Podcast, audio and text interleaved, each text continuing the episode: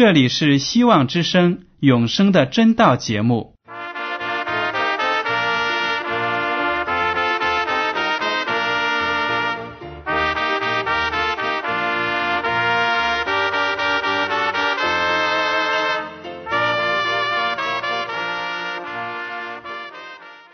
亲爱的听众朋友们，你们好，我是艾德，很高兴今天能和你们在永生的真道这个栏目中见面。耶稣说：“听上帝的话语，并且遵守的人是最有福气的。”所以，艾德现在能够通过电波和你们分享上帝的教导，感到十分快乐。我也希望众位弟兄姐妹。还有那些正在寻求真道的朋友们，也能够珍惜这段时光。大家不妨在手边准备好纸和笔，将今天讲到的要点和经文章节做些记录，以便过后自己再亲自查考圣经。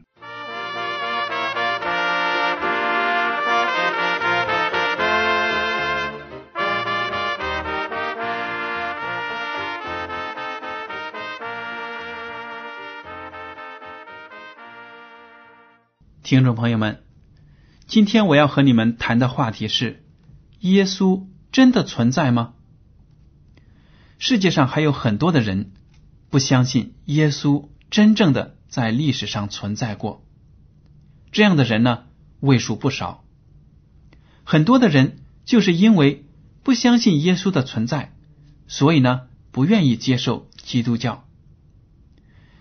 其实我们也知道，在教会当中呢。有不少的人，他们的信心呢，不是建立在圣经的信仰之中，而是呢，建立在一些道听途说的小道消息之上。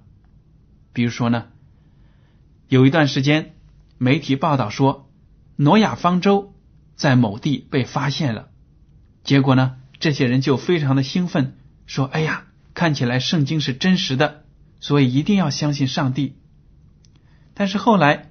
那样的小道消息呢，不了了之，没有什么证据说明诺亚方舟被发现。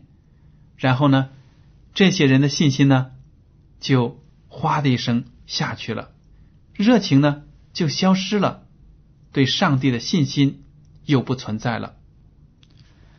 二零零二年十月呢，在华盛顿有一个新闻发布会，一些考古学家发布了说。耶稣基督的兄弟雅各的骨灰盒发现了，在这个石灰岩制成的骨灰盒上呢，刻着几行字，这样写道：“雅各，约瑟之子，耶稣的兄弟。”这就引起了很多人的兴趣。他们说：“哎呀，这就真真正正的证明了耶稣基督是存在的。”因为雅各呢，确实也在圣经中被提到过，他确实是耶稣基督的兄弟，在马太福音第十三章五十五到五十六节，还有加拉太书第一章十八到十九节都有提到耶稣基督的兄弟。那么很多人呢就说：“哎呀，这个考古发现。”太重要了，耶稣真正是存在的，所以呢，我们就要信靠耶稣，成为一个基督徒。但是呢，又过了不几个月呢，又有消息说，这个石灰岩的骨灰盒是真的，但是上面的字呢，最后一行是假的，也就是说，骨灰盒上原来只写着雅各。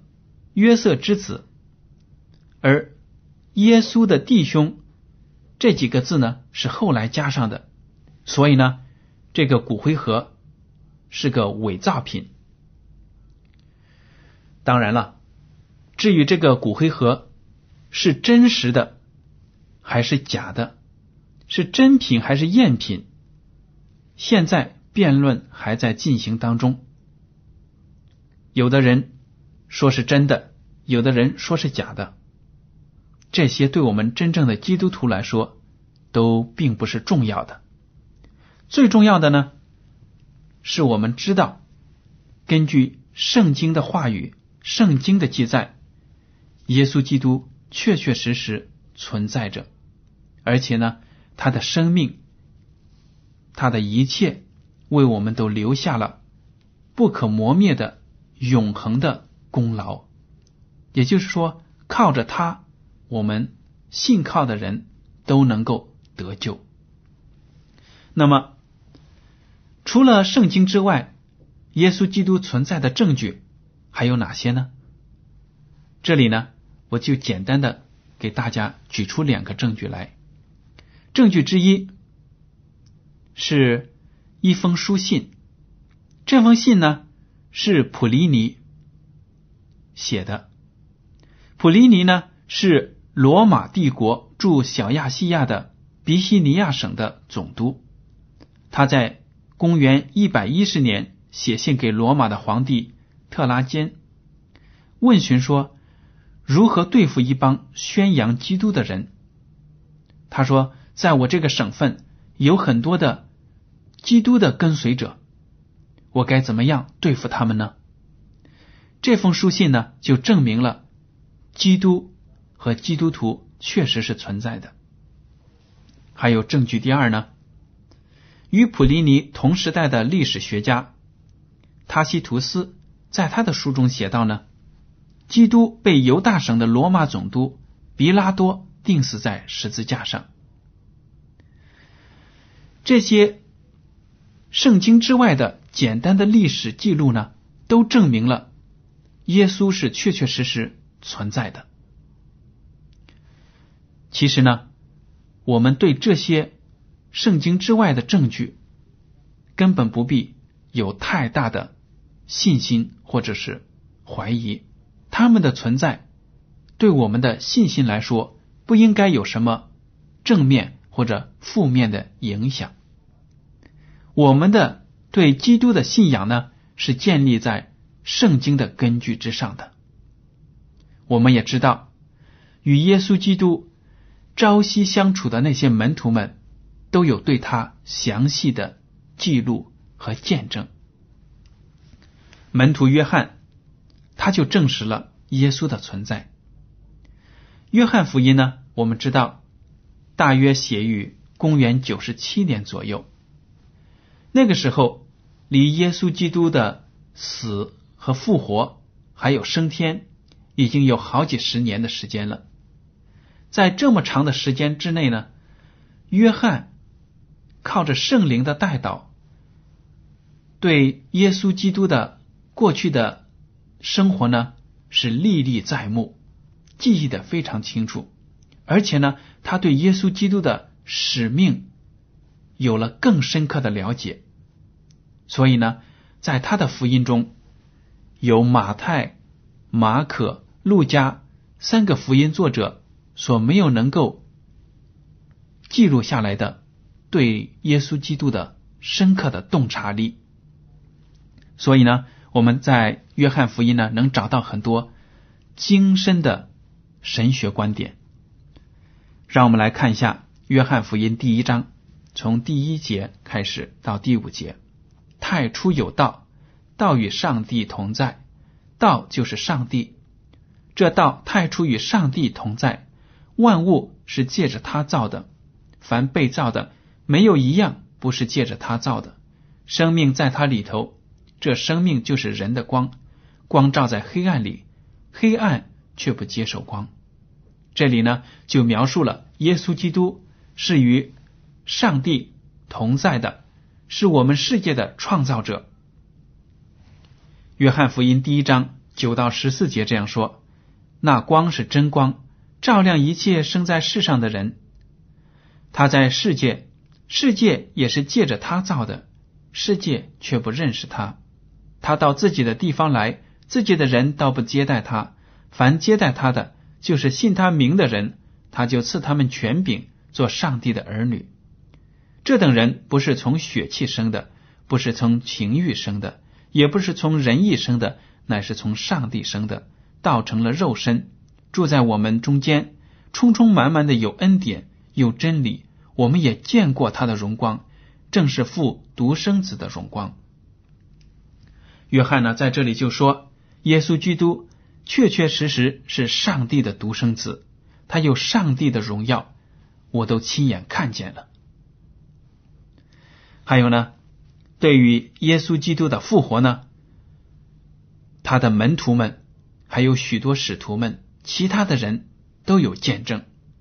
格林多前书第十五章一到八节这样写道：“弟兄们，我如今把先前所传给你们的福音告诉你们知道，这福音你们也领受了，又靠着站立得住，并且你们若不是突然相信。”能以持守我所传给你们的，就必因这福音得救。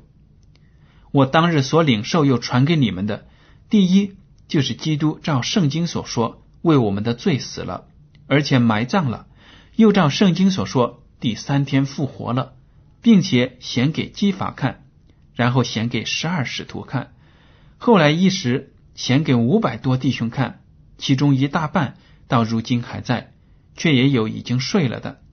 以后显给雅各看，再显给众使徒看，末了也显给我看。我如同未到产期而生的人一般。在这里呢，保罗就写到，复活后的耶稣向许多人都显现，包括他自己。而且呢，在看到耶稣基督的那些人当中，直到保罗写这封书信的时候，还有大半人都还活着。而且呢，他讲述到自己看到耶稣基督的那一刹那，自己好像未到产期而生的人一样，浑身无力，扑倒在地。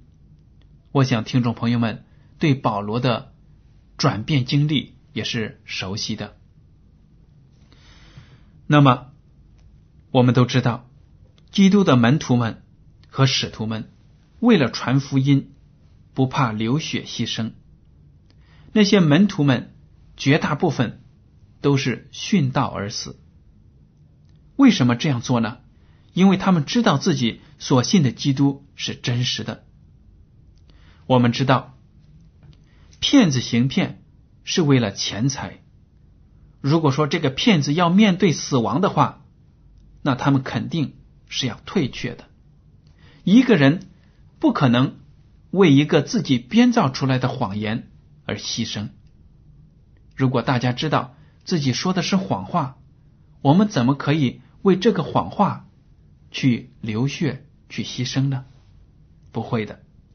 所以呢，有些人呢就指责说这些基督徒都是骗子，耶稣的门徒们编造出谎言说耶稣复活了。其实这样的指责是非常的没有道理的。如果这些门徒们、使徒们没有看过复活的耶稣，他们不可能去传扬耶稣的复活，也不可能为了他们的信仰而去心甘情愿的献上自己的生命。大家也知道，这些门徒和使徒们并没有得到钱财，他们为了传福音，只是得到一些饭呢，养活自己，能有活口。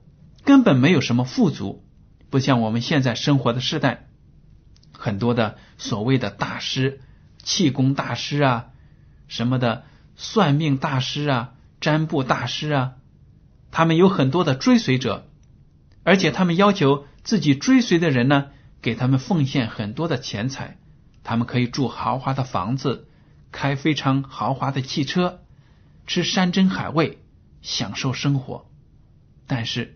耶稣的门徒们、使徒们没有这样追求世界上的荣华富贵，他们大多过着非常贫贱的生活，为了福音四处奔走，最后呢，把自己的生命都献上了。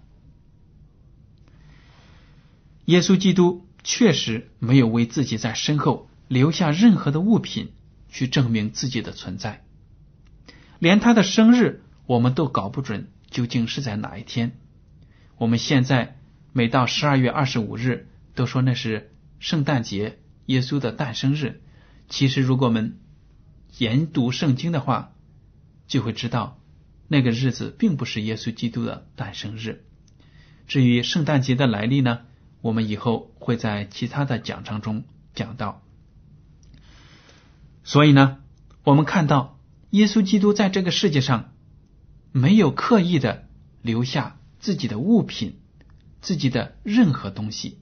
当然呢，耶稣基督是从死里复活的主，他也没有遗体留给别人瞻仰，也没有骨头留给别人看，不像是佛教的释迦牟尼，还有其他的什么的得道的高僧啊，死了之后呢，身体火化。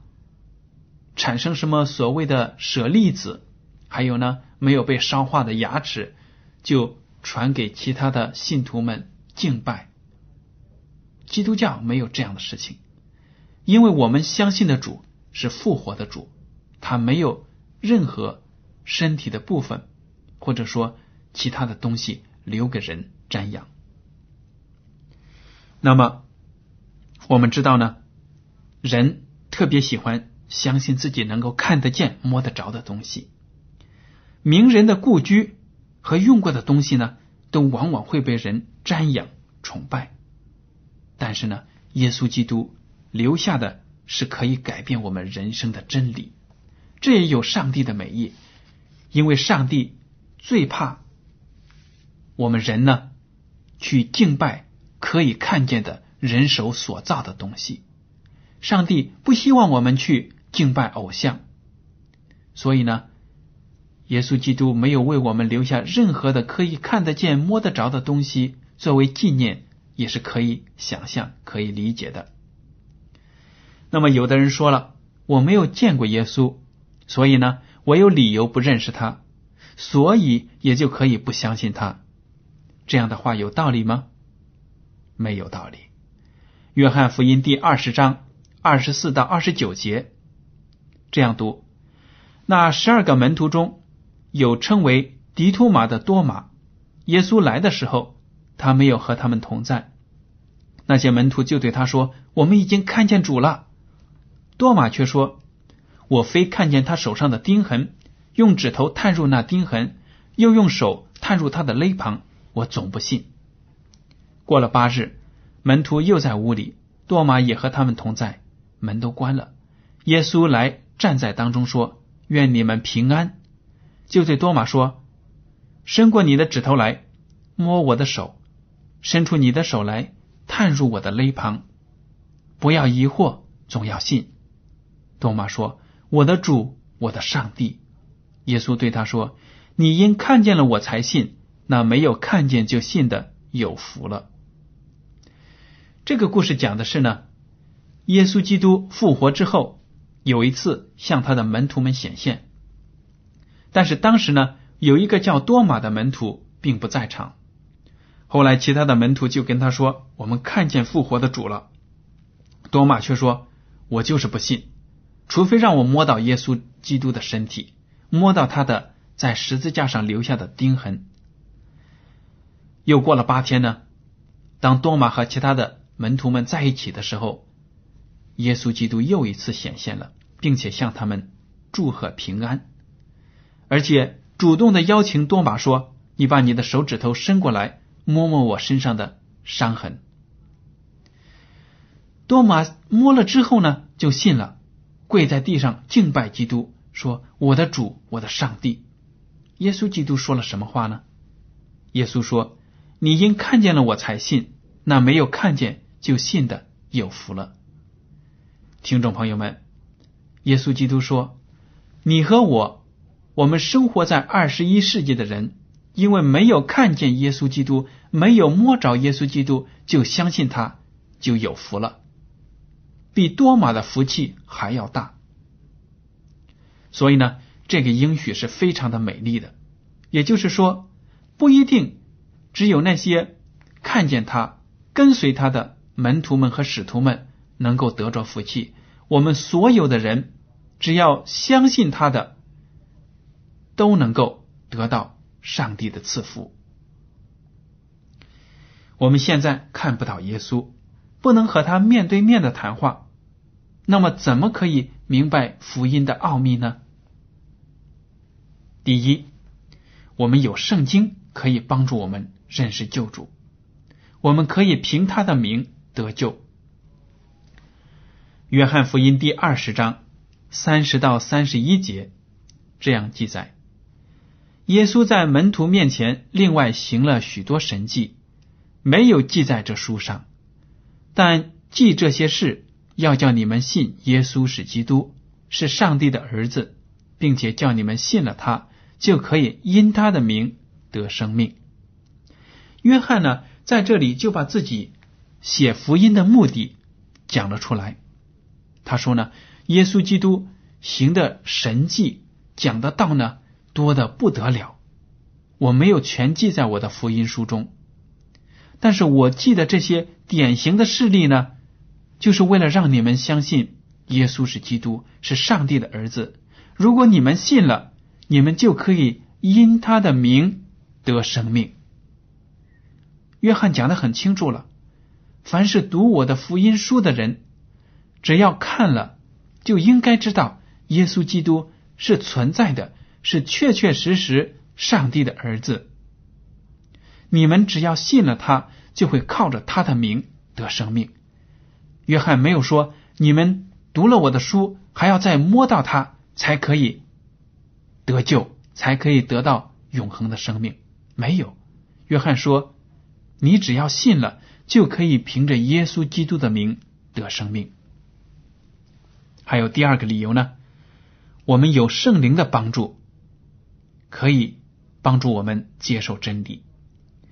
约翰福音第十四章十六到十七节，这是耶稣基督对门徒们说的话。他说：“我要求父。”父就另外赐给你们一位保惠师，叫他永远与你们同在，就是真理的圣灵，乃世人不能接受的，因为不见他，也不认识他。你们却认识他，因他常与你们同在，也要在你们里面。耶稣基督在临走之前，就对所有的门徒们说：“上帝。”将来会差派圣灵来接替我的位置，他会与你们同在。世人呢看不见圣灵，不认识圣灵，但是圣灵是与你们同在的。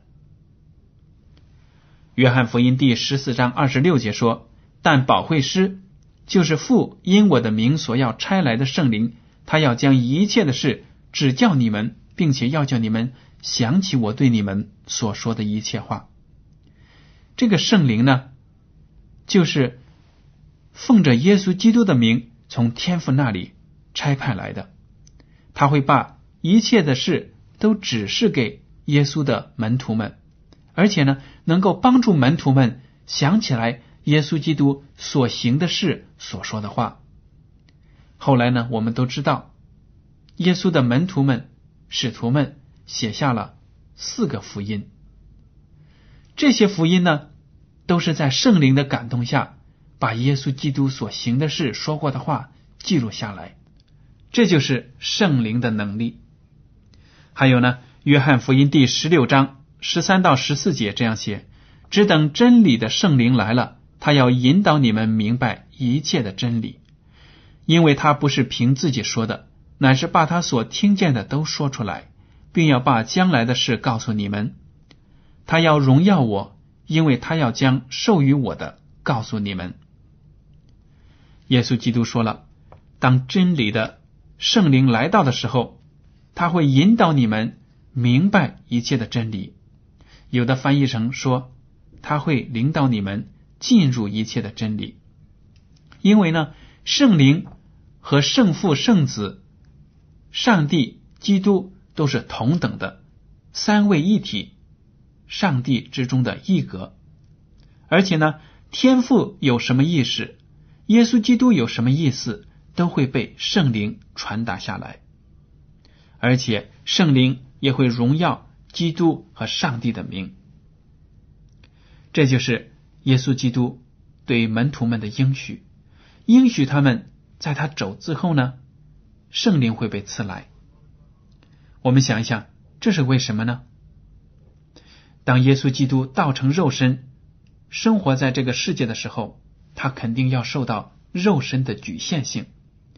耶稣基督呢，在世上的时候，不可能同时在两个地点同时出现，因为呢，他有肉体，受肉体的限制。耶稣基督也从来不为自己的利益施行神迹，他所施行的神迹都是为了救人。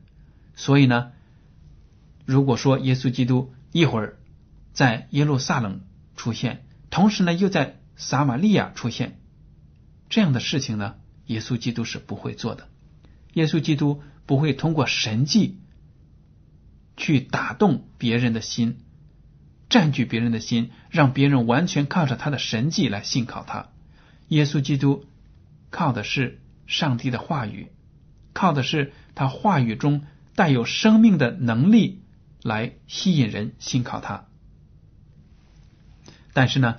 如果耶稣基督离我们而去，圣灵来到，圣灵就可以保证呢，上帝的导引随时与信徒们同在。圣灵可以在中国，然后呢，同时他也可以在美国聆听不同地方的基督徒们的祷告。这就是圣灵的能力。听众朋友们，如果我们是一个真正成熟的基督徒，那么，我们的信心就应该扎根于圣经之中，而不是各种道听途说的消息之中。我们的信心要靠圣灵的带导，而不是靠着那些所谓的科学发现去导引我们。不是这样的。以父所书第四章十三到十四节这样说：只等到我们众人在真道上同归于一。认识上帝的儿子得以长大成人，满有基督长成的身量，使我们不再做小孩子，中了人的诡计和欺骗的法术，被一切异教之风摇动，飘来飘去，就随从各样的异端。这里呢，就提到我们基督徒要长大成人，满有基督长成的身量，不要做小孩子，不要听风就是雨，不要被那些世间的。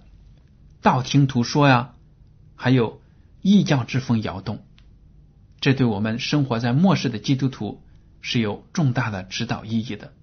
不管科学的发现如何，不管有什么新的证据证明圣经中什么东西确实存在，这些呢都不是重要的。